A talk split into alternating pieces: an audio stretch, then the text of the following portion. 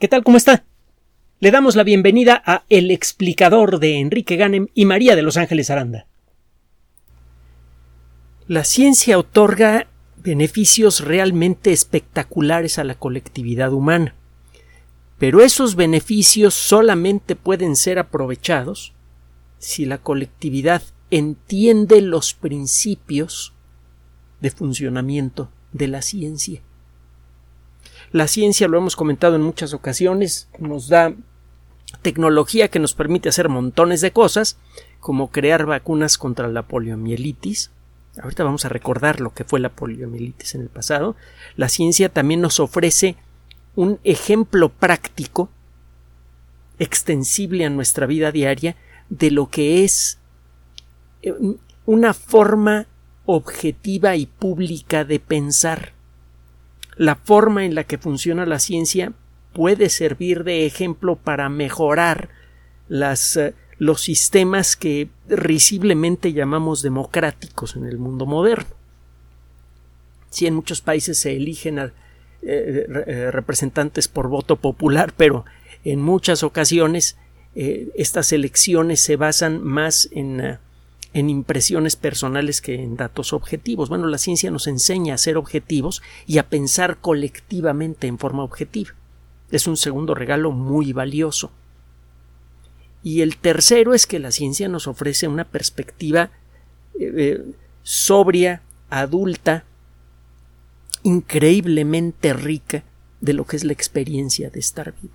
Hace que la vida valga la pena vivirse y con bases sólidas. Es otra otro de los regalos de la ciencia. El problema es que no podemos acceder a eso de manera regular, efectiva, si no entendemos cómo funciona la ciencia y estamos dispuestos a someter nuestros caprichos, nuestros deseos al dictamen de la realidad.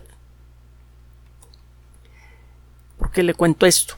Bueno, en la década de los 30, y no nos vamos a ir más atrás, la poliomielitis producía verdadero pánico en muchos lugares del mundo. La poliomielitis es producida por un virus muy pequeño, incluso dentro del mundo de los virus, todos los virus son pequeños. El eh, SARS-CoV-2 pues eh, em, eh, está hecho de unidades virales, es decir, de virus que tienen entre 50 y 250 nanómetros aproximadamente. Las partículas más grandes de SARS-CoV-2 tienen aproximadamente la cuarta parte del tamaño de una bacteria pequeña. Hay virus que son mucho más pequeños, como el de la polio. La polio es una enfermedad eh, que se contagia con mucha facilidad, es mucho, muy contagiosa. Y para fortuna de la sociedad humana, siete de cada diez casos son esencialmente asintomáticos o con eh, síntomas muy suaves. Eh, dolor de garganta, fiebre. muchas enfermedades virales tienen esos síntomas iniciales. Fiebre, cuerpo cortado, dolor de garganta. Y puede ser una simple gripe de las, de las que no son peligrosas, porque hay formas de la gripe que son verdaderamente terribles. O puede ser ébola, que mata a nueve de cada diez personas. Muchas enfermedades virales empiezan así. Mm, así empieza la polio. Y en, siete de cada diez casos así se queda. En, algunos casos eh, aparecen eh, síntomas eh, más delicados, por ejemplo, dolores de cabeza muy fuertes, rigidez en el cuello y sensaciones raras en la piel a veces como que siente usted que le camina algo por la piel o eh, que siente usted como que se estira la piel mucho, eh, sensaciones raras en la piel. Estos eh, síntomas, estas sensaciones colectivamente se les llama parestesia. Normalmente los síntomas duran de una a dos semanas. En algunos casos, la enfermedad genera parálisis permanente. Esa parálisis puede eh, eh, dejarle las piernas inservibles a una persona o muy débiles. Y en casos extremos llega a matar. uno de, los aspectos más crueles de la poliomielitis es que usted puede sufrir un ataque severo, se recupera, ve que sus piernas todavía funcionan y dice, ah, ya la libré. Solo que a lo largo del tiempo, incluso años después de la recuperación, se desarrolla lo que se llama el síndrome pospolio o, o el síndrome de pospoliomielitis. Entonces, poco a poco, comienza usted a perder fuerza en los músculos de las piernas hasta que no las puede utilizar. Y puede pasarle también a los brazos. En su etapa más aguda, las personas que desarrollan la enfermedad aguda pierden a veces la capacidad para respirar. Lo que se hacía en el pasado era meter a estas personas en un eh, tubo metálico. Solamente salía la cabeza de ese tubo metálico. En el interior de este tubo se estaba cambiando continuamente la presión atmosférica para hacer que los pulmones se hincharan con aire y luego para expulsar ese aire. Lo que, hacían, lo que hacía este aparato era eh, ayudar a los pulmones a respirar porque el diafragma, el músculo que se encarga de hacer eso, quedaba inservible. Estos dispositivos se conocían como pulmones de acero. Cuando venía una oleada fuerte de, de poliomielitis, se llenaban algunas áreas de, algunas salas de, hospitales grandes con pulmones de acero, en donde la gente que tenía suerte recibía ayuda para poder respirar, los que no tenían suerte se morían. La polio es una enfermedad que dejó atrás una estela terrible de personas eh, eh, paralizadas y de muertes a pesar de que en la mayoría de los casos no causa una enfermedad severa. No sé si esto le suena conocido. Vamos a regresar a esto un poco más adelante. Es difícil decir exactamente cuándo, eh, cuánta gente fue afectada por la polio, pero estamos hablando de docenas de millones de personas únicamente en el siglo XX ocurrieron varios brotes epidémicos muy importantes, bien reconocidos en el siglo XIX y en el siglo XX, nada más en Europa y en los Estados Unidos. Y se convirtió en una enfermedad eh, especialmente preocupante para los padres de familia. Los niños han resultado ser fáciles víctimas de la polio. El desarrollo de las vacunas contra la polio fue uno de los triunfos más extraordinarios en la historia de la medicina hasta el momento y de la ciencia en general hasta el momento. Más o menos en paralelo fueron desarrolladas dos vacunas, una que se pone por vía oral, le ponen unas gotitas de un líquido en un cubito de azúcar, es lo que, lo que se acostumbraba a hacer para dárselo a los niños, o una inyección. De las dos, la más efectiva era la vacuna inyectable. Esto, eh, la, vacuna comenzó a aplicarse a gran escala por allá de la década de los 50. Las personas que empezaron a recibir este, estas vacunas recibían un certificado de vacunación. Todo esto que le estoy contando lo puede encontrar en la Wikipedia, es historia bien conocida. Eh, de hecho, hubo varias, eh, se desarrollaron varias, eh, varios intentos de vacunas que más o menos funcionaban, pero las que de veras funcionaron fueron la vacuna de Jonas Salk, inyectable, y la vacuna de Sabin. La vacuna de Salk pasó por varias etapas de aceptación en la colectividad. inicialmente, pues eh, había una cierta preocupación con respecto a la, a la vacuna de Salk porque otras vacunas que se habían intentado en el pasado no habían funcionado bien. Pero eh, el caso es que la vacuna de Salk resultó fácil de fabricar en grandes cantidades y cuando estaba bien fabricada era muy segura. Sucedió un, eh, sucedieron algunos incidentes producidos en buena medida por lo poco que sabíamos sobre cómo se deben construir vacunas y también por la prisa que tenían algunas compañías para hacerle llegar la vacuna a, la gran población y cobrarles un montón de dinero. algunas vacunas que se intentaron antes de la de Salk y de, Sabin generaron casos de polio. Usted le inyectaba eh, la vacuna eh, para la polio a, un niño y de pronto el niño desarrollaba la enfermedad. Y a veces se moría o a veces quedaba paralítico. Una de estas vacunas eh, generó quizá unos 40.000 casos de polio y mató a 10 personas. Se le hizo tanta publicidad a estos casos que eh, mucha gente empezó a negarse a, inocular a sus hijos. Y entonces se vinieron nuevas oleadas de poliomielitis que dejaron a miles de personas muertas y a miles de personas más completamente paralizadas.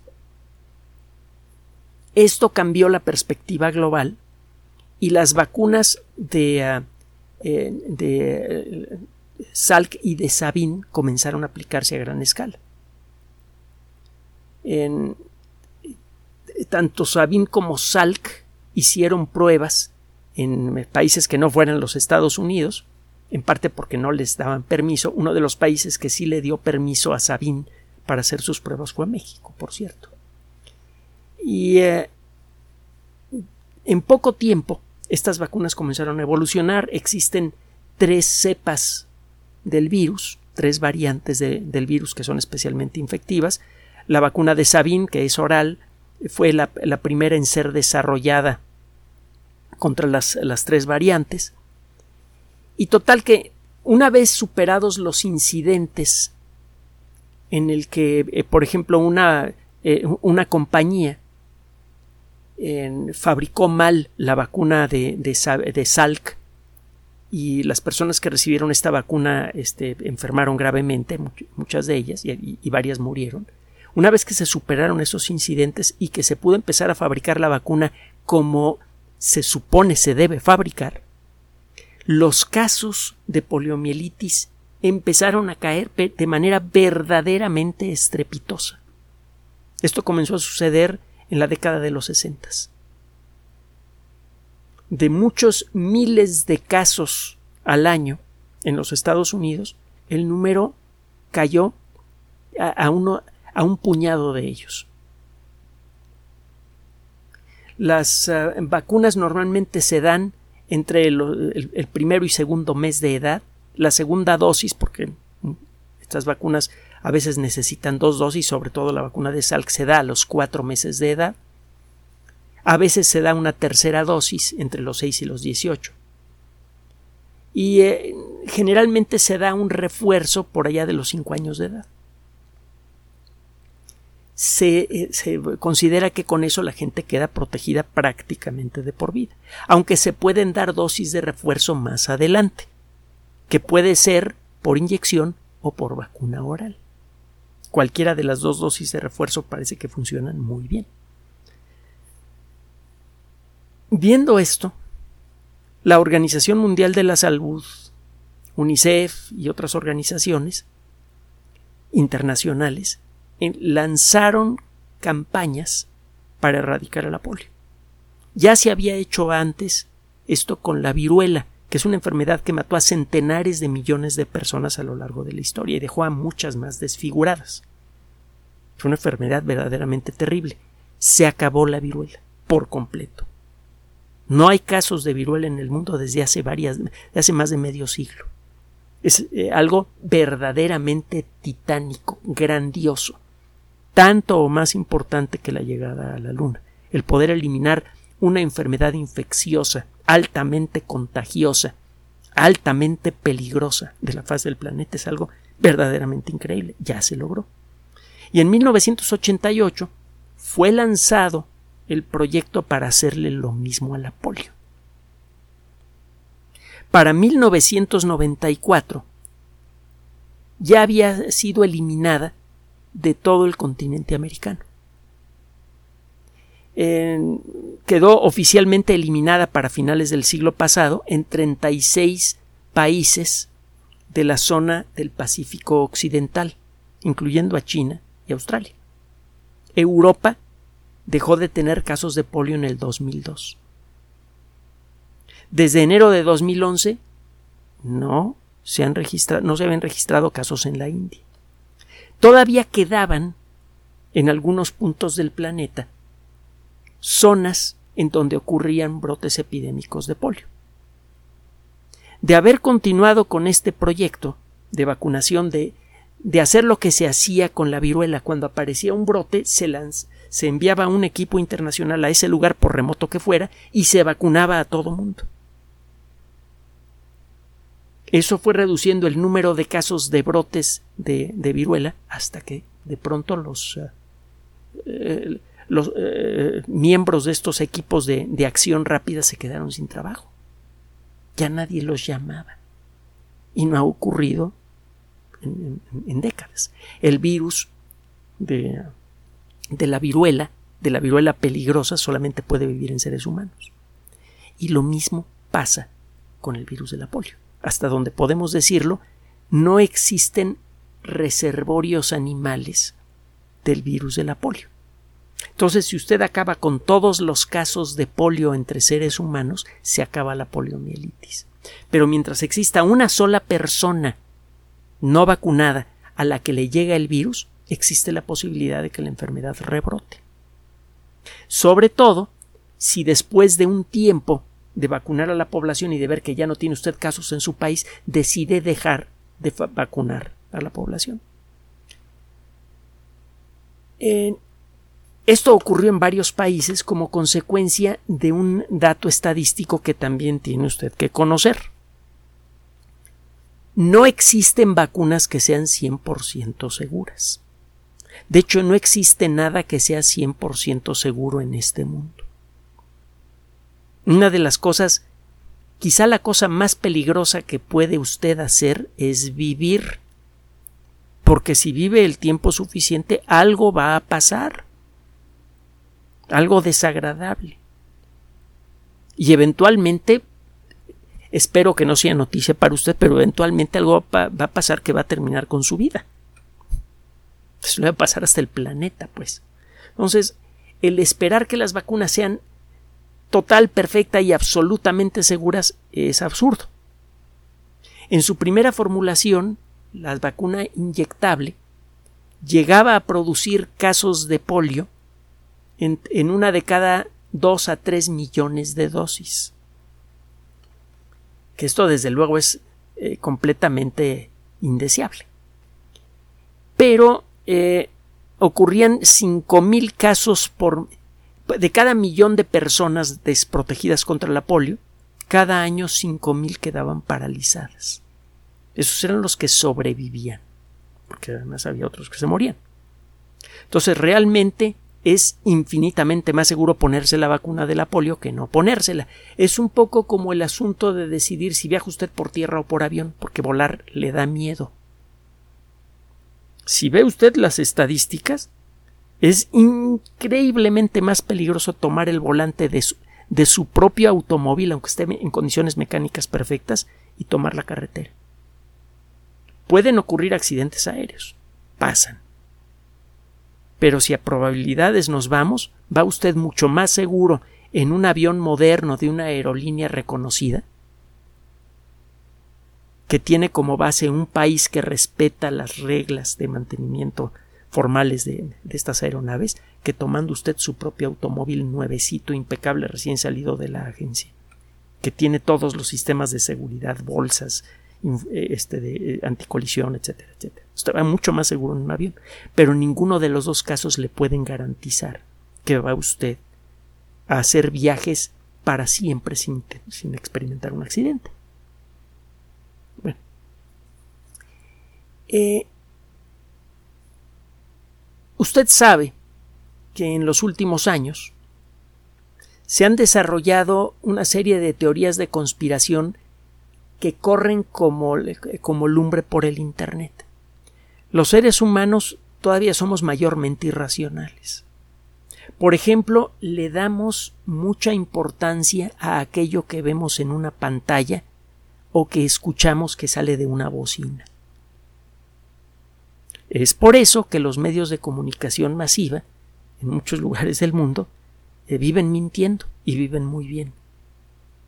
Cualquier cosa que se diga en los medios oficiales es creído por una fracción muy grande de la población que no se toma la molestia de verificar si lo que se dice es cierto o no y hasta dónde es cierto. Basta con presentar medias verdades en medios de comunicación para que una fracción importante de la población se crea la otra mitad, la que es mentira. Lo que se dice en redes sociales ha sido especialmente eh, destructivo.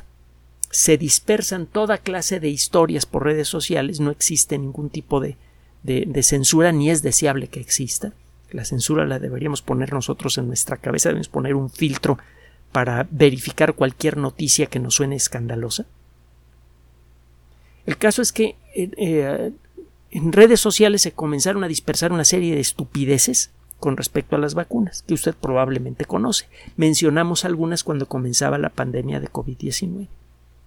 Como consecuencia de esto, muchos padres de familia supuestamente conscientes de esos que toman la bicicleta para no utilizar el carro y no contaminar y salvar al planeta, que separan su basura, que comen pura comida orgánica y que eh, eh, sienten que las vacunas son una violación de las leyes naturales, no están vacunando a sus hijos en varios lugares del mundo. O reducen al mínimo de vacunas. Piensan que las vacunas son una mentira del gobierno, el gobierno que sea, para hacer, qué sé yo, no nos vamos a, meter a, a explorar las idioteces que se dicen con respecto a las vacunas. El caso es que como consecuencia de esto, acaba de suceder algo que debería ser increíblemente vergonzoso para cualquier país avanzado. Esto que le voy a comentar está pasando en Estados Unidos, pero está a punto de empezar a ocurrir en otros puntos del planeta, incluyendo Europa. Eh, la gobernadora del estado de Nueva York, en los Estados Unidos, ha declarado una situación de emergencia por desastre. Esto acaba de suceder.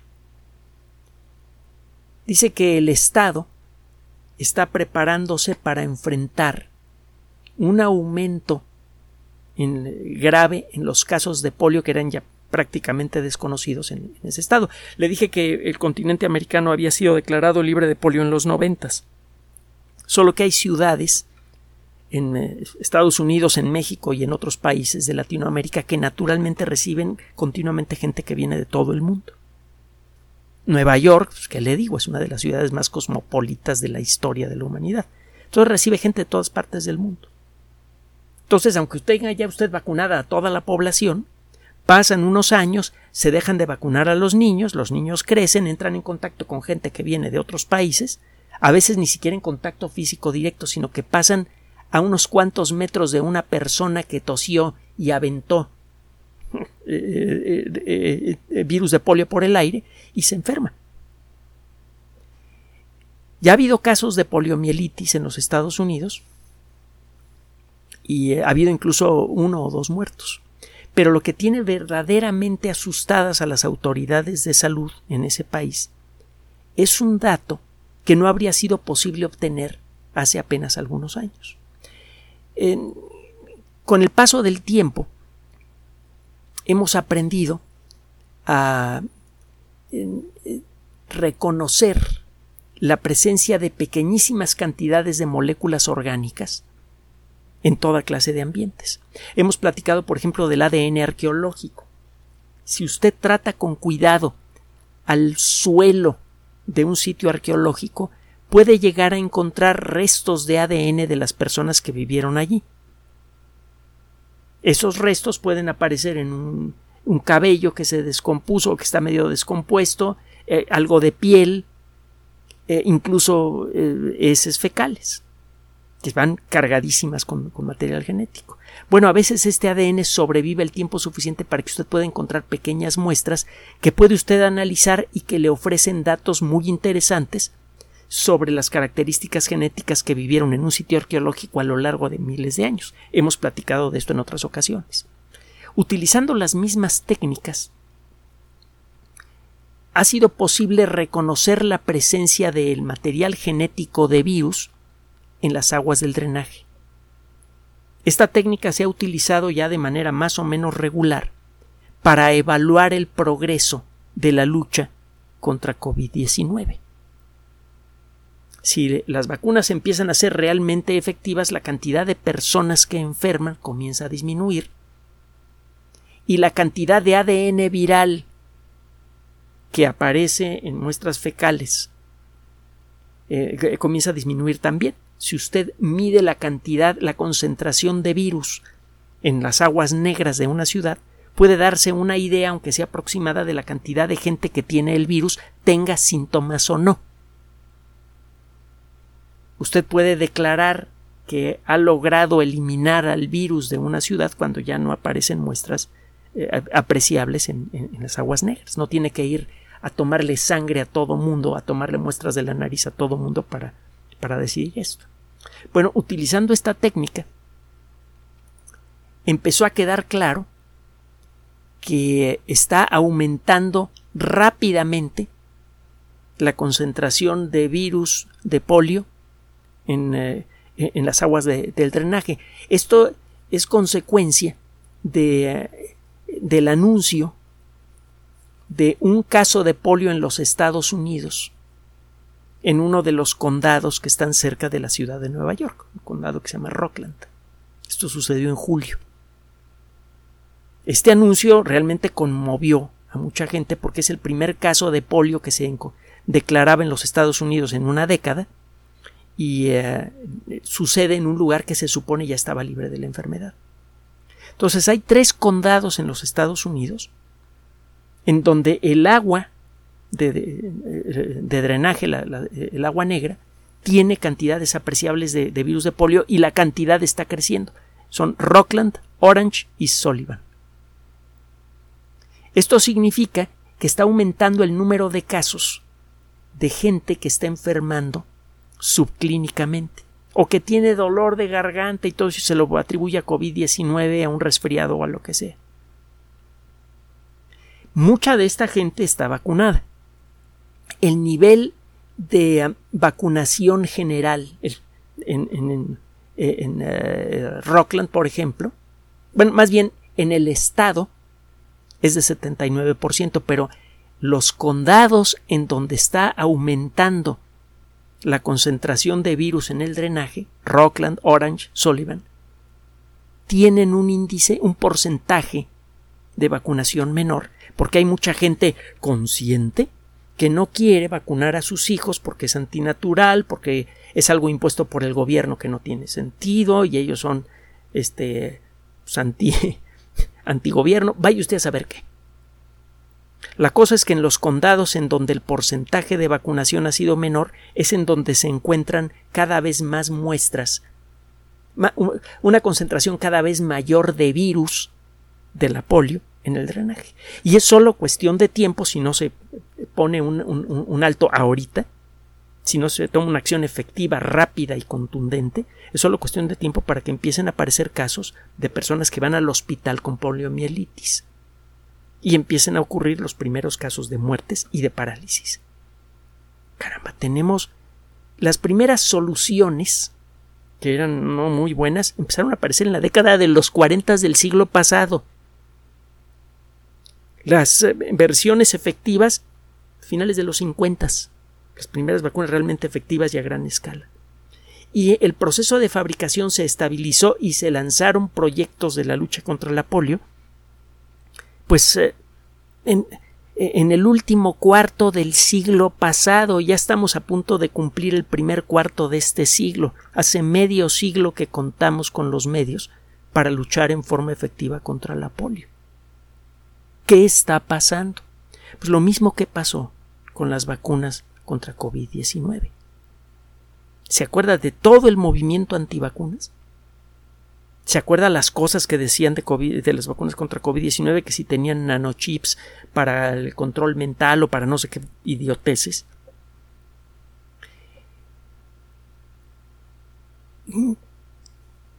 No vamos a, elaborar más sobre esta historia. Busque usted en Internet lo que está pasando en Nueva York. Nosotros vamos a mantener nuestra atención. Esperemos que las acciones de las autoridades de salud en ese estado lleguen a tiempo para impedir un verdadero desastre.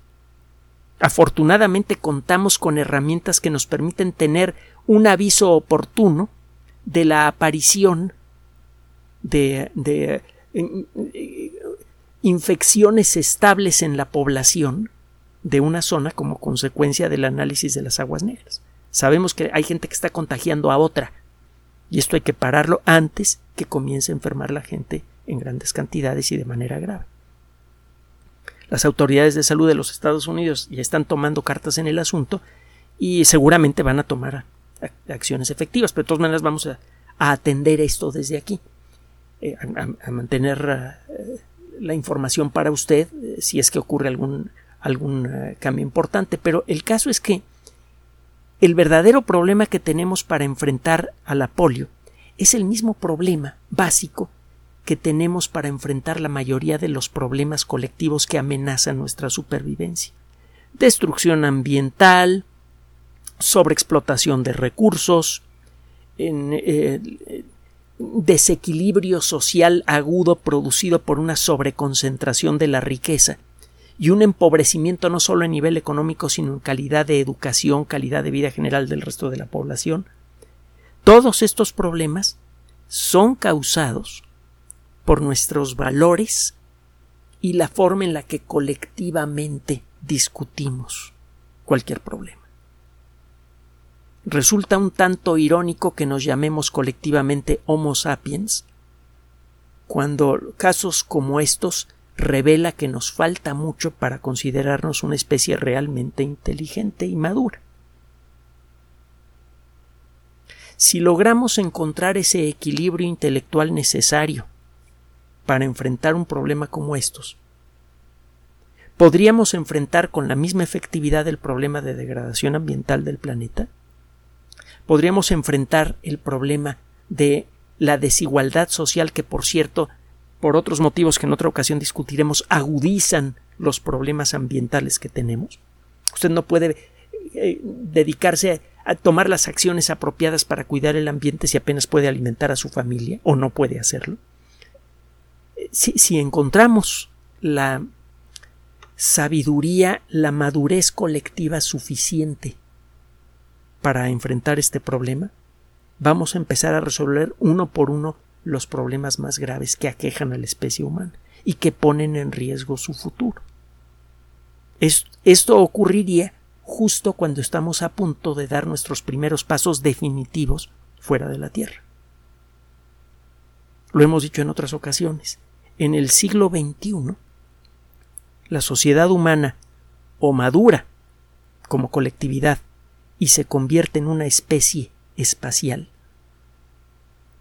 o el deterioro continuo de, las condiciones de vida causados por problemas generados en nuestra cabeza podrían acabar fácilmente con la civilización o cuando menos con nuestras posibilidades de progreso. La última reflexión es esta. La difusión del conocimiento científico puede tener un papel fundamental en todo esto. Al revelar, al poner ejemplos de cómo funciona la ciencia, la divulgación de la ciencia podría ayudar a generar, a, proponer ejemplos de objetividad, los ejemplos que pone la ciencia todos los días. Y ya sabe que nosotros en lo individual y en lo colectivo aprendemos con el ejemplo.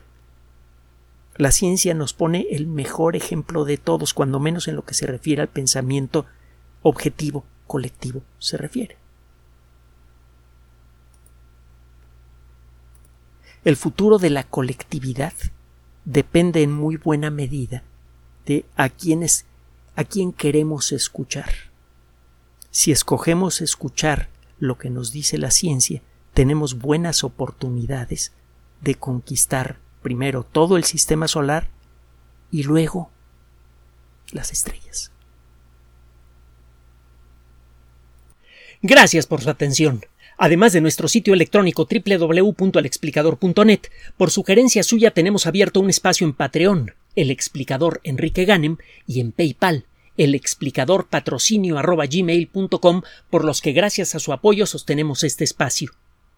Puede usted descargar gratuitamente estos audios en formato MP3 en Spotify y en iTunes como El Explicador sitio oficial y en SoundCloud como El Explicador y con formato de video en YouTube en El Explicador sitio oficial. Recuerde nuestras redes sociales de siempre, Twitter Enrique-Ganem y en Facebook Enrique Ganem sitio oficial, El Explicador y los grupos que usted ya conoce. Finalmente, el explicador siempre somos María de Los Ángeles Aranda y Enrique Ganem. Gracias.